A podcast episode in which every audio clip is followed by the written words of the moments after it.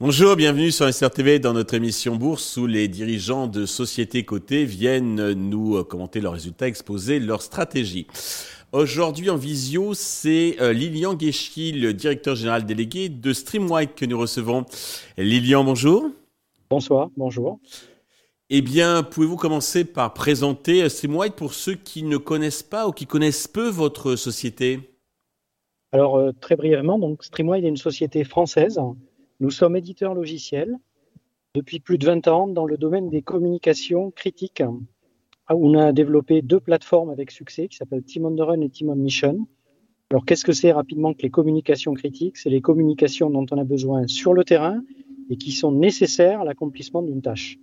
Donc, en particulier euh, pour tout ce qui est euh, euh, exécution, où les choses vont être très importantes. Donc, en termes de business, qu'on appelle business critical, donc Team on the Run, ou en termes de mission, où là, éventuellement, la, vie humaine peut être en jeu.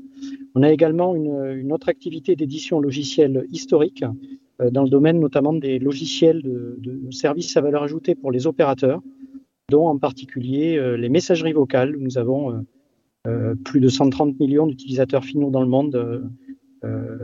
probablement beaucoup d'entre vous qui nous écoutent, si vous avez une messagerie vocale sur l'un des opérateurs français, elle est gérée par notre logiciel périmètre euh, international. Hein.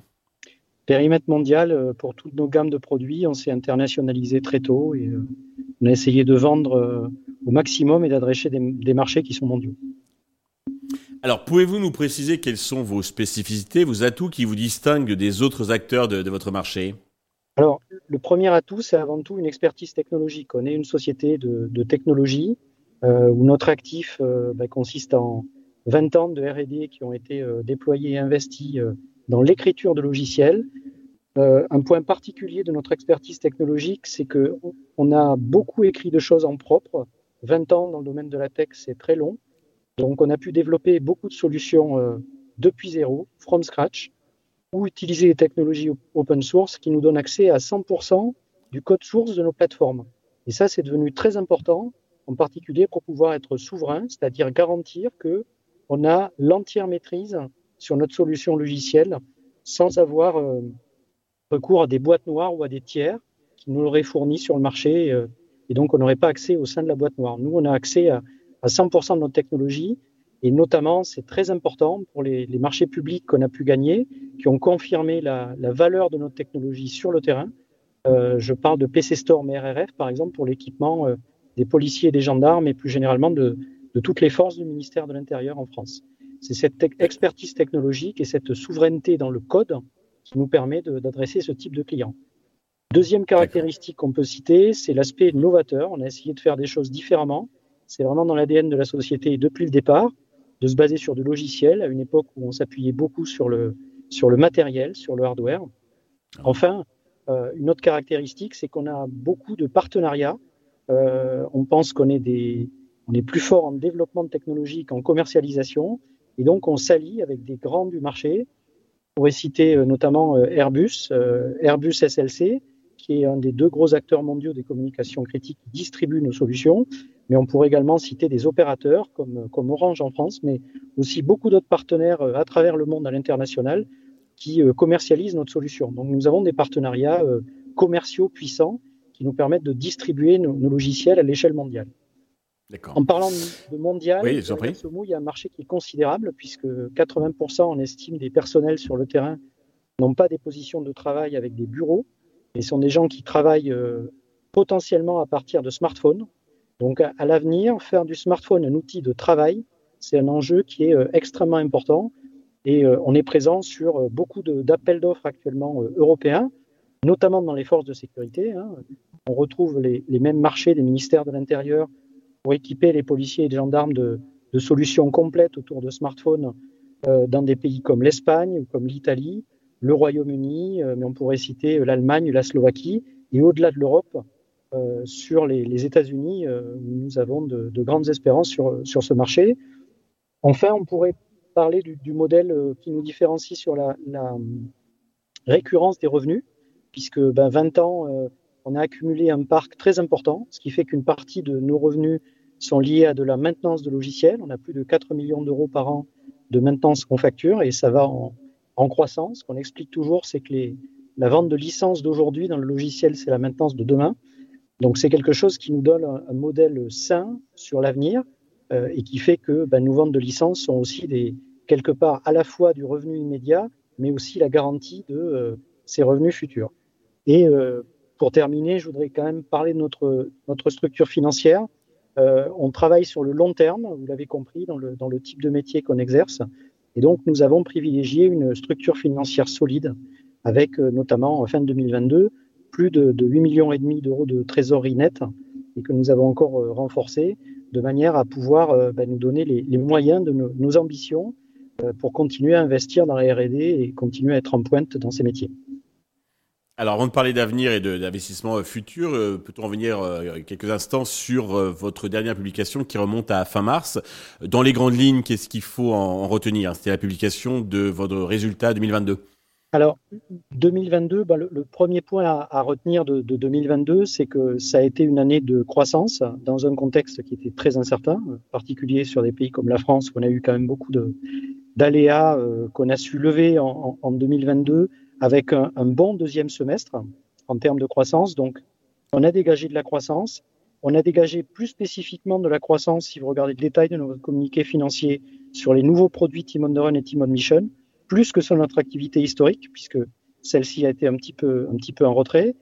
Et donc, euh, on est vraiment sur la croissance de ces nouvelles plateformes et c'est une croissance rentable. Donc ça, c'est le, deuxième point. Euh, vous le voyez avec notre niveau de, marge brute euh, qui s'élève à 55% et qui est bien maintenu au fil du temps. Donc ça valide notre modèle de, croissance rentable.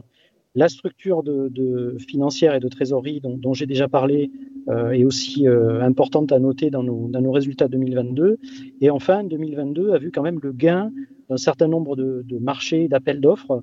je pourrais citer le réseau radio du futur, donc déployés par le, le gouvernement français, qu'on attendait depuis plusieurs années, mais aussi euh, des percées euh, sur des acteurs euh, commerciaux dans le privé, avec plusieurs grands groupes qui ont choisi notre solution, notamment à travers le, le, partenariat que nous avons avec, avec Orange en France. Et enfin, ben, nous avons développé beaucoup de fonctions supplémentaires de notre logiciel et maintenu notre avance technologique. Donc, je crois que c'est ce qu'on peut retenir pour essayer de faire court sur le, communiqué euh, financier que nous avons fait sur les résultats 2022. Très bien. Pour les prochains mois, quelle est votre stratégie et, vos enjeux?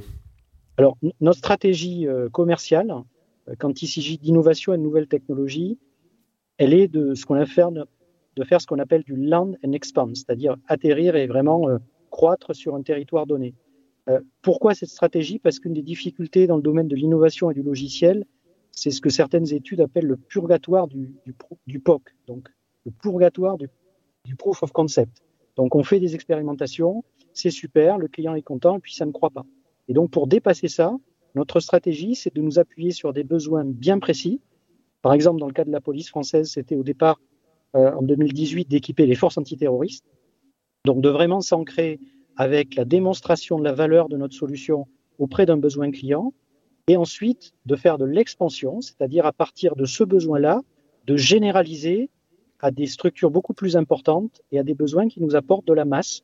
C'est ce qu'on a fait avec le ministère de l'Intérieur par la croissance du projet PC Storm, où on est passé des forces antiterroristes à tous les policiers et gendarmes.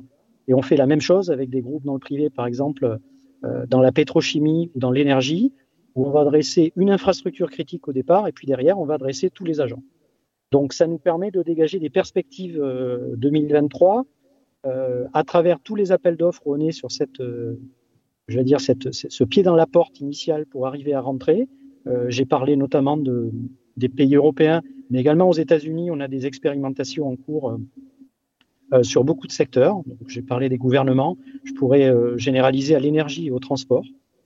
on a beaucoup de, beaucoup de besoins clairement identifiés, de, de propositions de valeur et de références. Et puis, euh, bah, de croître les systèmes existants. On est dans le déploiement massif pour un certain nombre de pays, euh, également à travers nos partenaires, euh, sur, sur, plusieurs pays, euh, je pourrais citer plusieurs pays euh, en Europe, où nous espérons être dans la partie expansion de manière à mettre en œuvre cette, stratégie. Et le dernier point, c'est qu'on est loin d'être euh, euh, satisfait de notre avance technologique. C'est quelque chose qui se maintient au fil du temps. Pour maintenir l'avance technologique, il faut continuer à investir.